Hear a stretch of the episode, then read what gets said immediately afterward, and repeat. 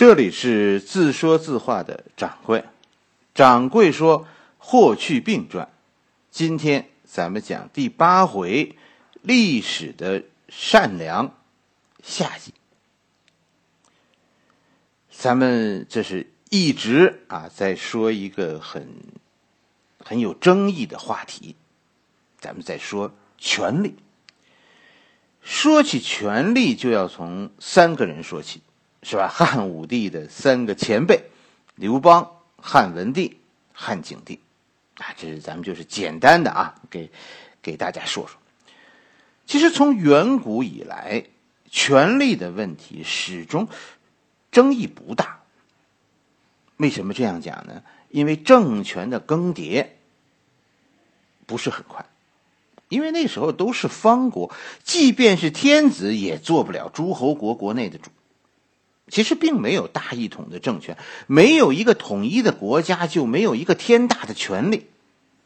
把这个问题搞僵的人是秦始皇，秦始皇统一天下，这背后就意味着秦始皇获得了这个天大的权力。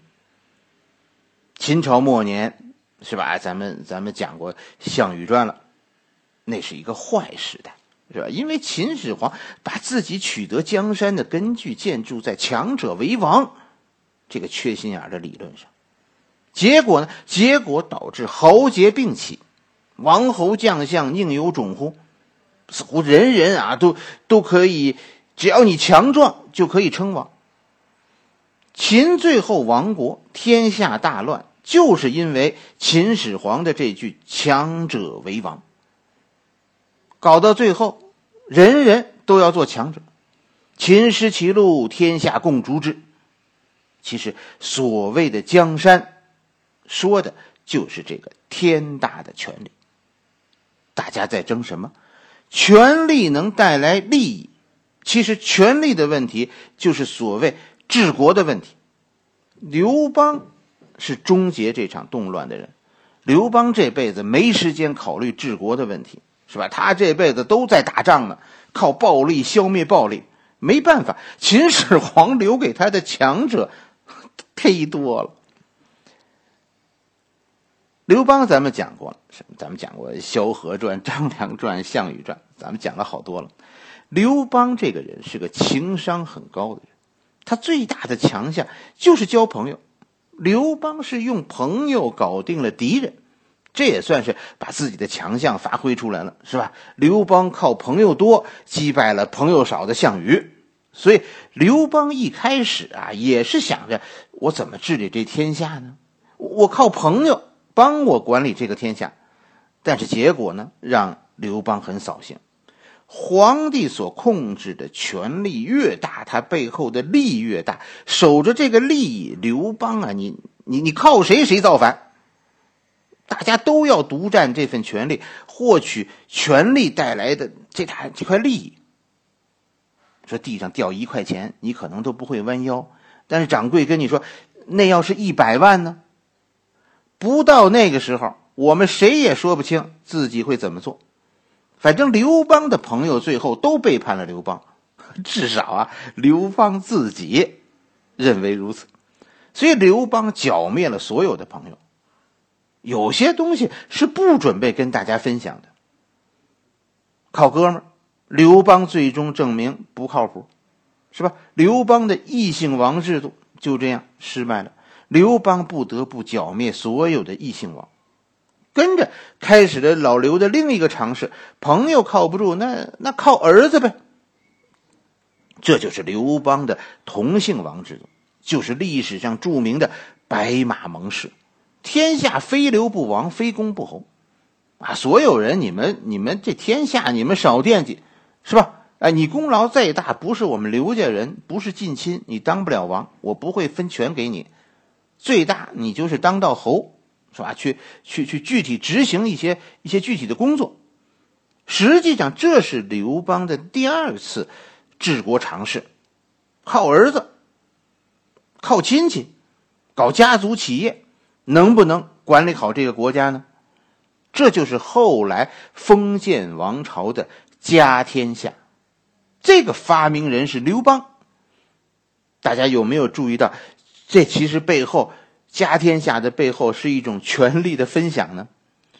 刘邦虽然理论上没能给自己找一个啊，我凭什么？凭什么我是天子？尤其是凭什么我能当天子，别人就不能？刘邦没有能找到一个这样的理由，但是客观实际上，他建立了一个家天下的体制。这种家天下的体制，成为以后封建王朝最基本的政权组织形式。家天下，一个国也是一个家。刘邦说不清自己为什么当皇帝，但是他的儿子、孙子可以说，我们当皇帝是因为我们是刘邦的后代。这个国如果是个家，那好多事儿就不用争论了。但是政权这个东西啊，你真的是这样，你没有一个理论支撑，大家伙不信服你，这个政权你是不能持久的。靠暴力就是强横一代人，你果然吧？刘邦一死，他的政权几乎就被颠覆。吕后专权，刘邦的家天下几乎被颠覆。吕姓人要搞家天下。刘姓人、吕姓人正打的啊天翻地覆的时候，争皇帝啊，争争到底是是是谁的家天下？这家天下是是刘家的还是吕家的呀？这个天下呀，咱们说是个利益，所以所以啊，不会没有人惦记，是吧？中国的这种事儿，你看吧，总是螳螂捕蝉，黄雀在后，因为惦记的人太多。这个时候。冒出一个新的政治势力，在这场家天下的争夺中，他们是不请自来，谁呢？大臣。春秋战国的时候，他们叫士大夫；以后呢，到了以后的王朝，他们叫文官。你看周勃、陈平，是吧？他们屠杀了屠杀了吕氏，说是光复了汉朝，但是真的吗？真不是，是吧？周周勃、陈平杀光了吕后的子孙，问题是大家有没有问过，吕后的子孙又是刘邦的什么人呢？宰相们说这个权力我们有份儿，并且所谓的士绅阶层真的成为以后一股团结在一起的政治力量，从此宰相开始成为皇帝心头说不出的那么一块病。是一块病，就得治。你看汉文帝，汉文帝靠着周勃、陈平啊这帮士大夫上台的，但是他上台以后干了一件大事什么大事他处理了周勃、陈平，算是把士大夫的力量重新打压下去了。还是那个问题，你靠什么人帮忙呢？是吧？哎，汉文帝选择的是靠兄弟，靠老刘家人。汉文帝靠大汉朝的这些诸侯王打击了士大夫，哼！但是另一个问题来了，没有一个强大的士大夫团队，就没有所谓的中央集权。靠皇帝一个人，这个国家玩不转。于是你看这个现象就是什么呢？就是按下葫芦起了瓢，是吧？这一边大臣消停了。可是，如果你诸侯，如如果天子皇帝不够强大，诸侯王们开始闹事儿。汉文帝很聪明，是吧？历史上他用了假意之谋，开始怎么样？开始大量分封诸侯王，什么意思呢？王越多，单个王的势力就越小啊！这要都是一帮小萝卜头，至少将来啊平乱比较容易。哎，在汉文帝的时候，在文帝的时候，这个政策收到了非常好的效果，士大夫、大臣们被打压了，诸侯王们的力量被分散了，哎，谁谁也没有能力现在和皇帝较劲。但是，我问大家，这是强大的王权吗？不是，是吧？削弱敌人，并不代表自己强大。所以，到了汉文帝的儿子汉景帝这儿。哎，就又搂不住了。你看，诸侯王虽然很小，但是他们他们开始随着时间的推延，他们开始联合。汉景帝年爆发了吴楚七国之乱。皇帝说了算，是建立在政治对手被削弱的基础之上的。你不是真正的强大，所以遇到事情还是解决不了。吴楚七国之乱几乎颠覆了汉景帝，为了平息诸侯的叛乱，汉景帝不得不又重新重用一批大臣。这样，已经消停了很久的士大夫再次掌握军权，这就是周亚夫、韩安国、李广这批将领。而且，这个周亚夫就是当年平吕后的周勃的儿子。周亚夫是是周勃的小儿子。这大汉江山走到汉景这地这儿，其实有点要乱了。说是文景之治，但是到了汉景帝这儿。有了，这就是所谓中国封建王朝六十年魔咒的一个循环的开始。从最开始的强权，经过六十年啊，最后变得不得不靠搞平衡各派势力来维持政权。从压制到最后压制不住，王权是逐渐衰落。这段历史真的不是说忠臣啊奸臣那么简单。其实，面对国家利益这个天下最大的利益，所有的群体都在争夺。它并不是说谁正义谁邪恶的问题，大家都是私私心，都为了利益。只是说谁赢了，谁就有权讲这个故事，那谁就代表高尚呗。汉景帝平息了吴楚七国之乱，不得不让士大夫们再次崛起。这个士大夫决全体以后就是汉武帝啊挥之不去的阴影，也成为以后历代封建王朝都存在的一股时隐时现的力量。王权和相权背后不是正义和邪恶，是是谁说了算？是国家是谁的？这国家利益怎么分？皇帝，汉高帝汉。这个汉高祖是吧？汉文帝、汉景帝，其实做的都很辛苦。天下有谁是是能帮着皇帝坐稳江山的力量吗？这三位皇帝的实践证明的就是真的没有，是吧？自己自己的兄弟啊，跟着你是在等时机夺你这份利益；自己那些大臣也是在等时机夺取这份利益。哎，皇帝这根烫手的接力棒，就是在这样一种情况下交给汉武帝的。问题是什么？是王权现在不足以压制其他力量。大家能不能站在汉武帝这个角度想一个问题？既然天下靠我一个人啊搞不定，那我可以依靠谁呢？实际上就是皇帝手里的国家利益，这个利益太大了，所以你看。刘邦说：“哥们儿靠不住，是吧？”汉文帝说：“大臣们靠不住。”汉景帝告诉你：“兄弟都靠不住，靠别人其实不如靠自己。”问题是，怎么才能建立一个强大的集权呢？掌柜也也试着想一想，我我把我自己的社会关系啊捋了一遍，最终嗯就剩下老婆的娘家兄弟了。汉武帝。成为一个重用外戚的人，老婆的娘家兄弟不就是史书中说的外戚吗？所以大家有没有看到对汉武帝产生的影响重大影响？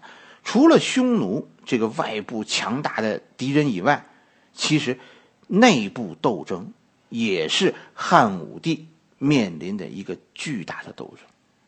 这就是以后大臣们恨不得用唾沫。淹死外戚的原因，是吧？皇帝只有利用老婆的娘家人，才可能建立一个属于自己的强大的中央集权。卫青，是吧？是是卫青的姐姐是卫子夫，这这是皇帝的皇后，是吧？霍去病的母亲是是卫子夫的姐姐，是卫青的二姐。士大夫们恨死外戚了，哎，就是这个原因，就是这样。跟大家说，皇帝要想独享权力，四字秘诀叫什么？叫自强不息。别的都是假的，你自己厉害才是真的，是吧？你靠削弱别人，不如壮大自己。所以跟大家说，历史上咱们说那些重用太监、重用外戚的皇帝，评论都不高。但是其实大家仔细看，你可能你你你能看出来，这都是自强不息的皇帝。很多人说说说这么说说，你说这是这是士大夫是坏人吗？还你要士大夫不是坏人，那那皇帝是坏人吗？不不不能这样看，不是这样的。士大夫和皇帝是一对矛盾，他们是相互依存的。有皇帝，有士大夫，是吧？这才是一个朝廷。但是在利益上，他们又是对立的。这个国家最终谁说了算？谁是最大的这个受益人？国家到底是皇帝的还是大臣们的？这是一个几千年来大家嘴里不说，但是时时刻刻都在较劲的事情。不是因为虚名假利，争的都是实实在在的利益。国家和大臣在国家里，皇帝和大臣是吧，在一个桌子上吃饭，但是跟大家说，永远他们不是一家人。决定现状的不是道德问题，是利益问题。因为有这个利益横在中间，他们就会斗争。住在一个房子里，但是你多吃一口，我就少吃一口。说利益，这可能咱们说现在讲到现在有点有点空泛了，是吧？有这什么利益？有什么利益大到大到大臣们要选出宰相去和皇帝以死相拼？皇帝和宰相，你说他们谁少吃穿呢？是吧？这件事的答案不在我们中国。我跟大家说，这件事的答案要看外国，尤其是你看资本主义法律。几乎所有的资产阶级法律，都是建立在个人财产神圣不可侵犯这个基础上。所以，根据财产最后分配，嗯，所谓的权利，是吧？哎，这这是很好理解的吧？有钱人就就过得过得很更舒服，不但是过有钱人过得舒服，而且有钱人还要过得更舒服。这是这是因为法律规定的，法律是资产阶级国家的。基础就是个人财产是受到法律保护的，所以最终财产决定权利，他的权利是被制约的。中国自古就不是这样，是吧？宰相很牛，但是多少宰相一夜之间家破人亡？别人不说，你就看汉武帝的这八个宰相，最终有善终的吗？说让你倒霉，你立刻就倒霉。别说宰相，皇帝怎么样？是吧？中国历史上皇帝下课的也不少啊。没有东西能管住权力，你有了权力，就有了一切；失去权力，你一切都没有。所以，无论是皇帝还是宰相，在咱们中国，在争夺王权、争夺权力这件事情上，叫什么叫毫无退路？商人在我们的社会里，为什么社会地位低下？